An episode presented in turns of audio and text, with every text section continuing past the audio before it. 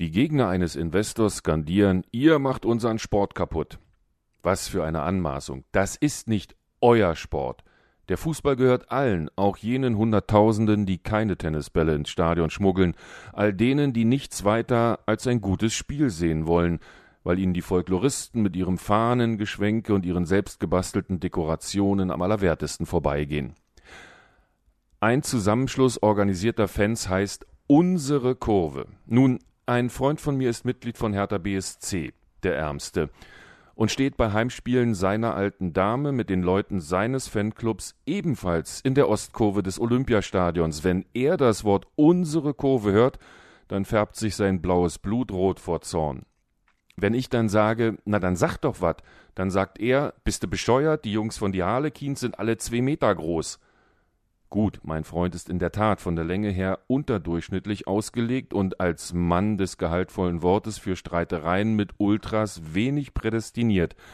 Nichtsdestotrotz zeigt sein Beispiel, dass es sogar organisierte Fans gibt, die dem selbstherrlichen Treiben in unserer Kurve distanziert gegenüberstehen, von den Leuten auf den Sitzplätzen gar nicht zu reden.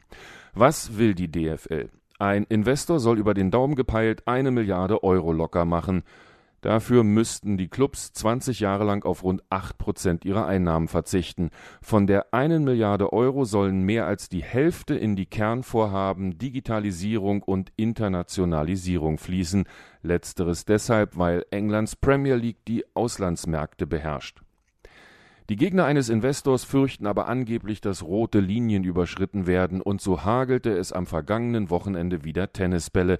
Dabei verschweigen die selbsternannten Lordsiegelbewahrer des reinen Fußballs, dass Vereine wie Hannover 96 nur durch das Geld reicher Unternehmer am Leben gehalten wurden. Leverkusen stünde ohne den Bayer-Konzern höchstens dumm da, aber nicht an der Tabellenspitze. Und beim VfB Stuttgart jubeln sie, weil sie mit Porsche endlich einen Investor vorweisen können. Und als der erste FC Union Berlin einen Sponsorendeal mit Around Town einging, einem Besitzer von Gewerbeimmobilien mit Offshore-Firmen auf Zypern, flogen da Tennisbälle im Stadion an der alten Försterei? Ich kann mich nicht daran erinnern. Sie vielleicht? Was für eine Heuchelei von Schreihälsen, die glauben, der Fußball gehöre ihnen. Ich frage mich nur, wie kriegen die all die Tennisbälle durch die Einlasskontrollen in die Stadien? Oh, ich will's lieber doch nicht wissen.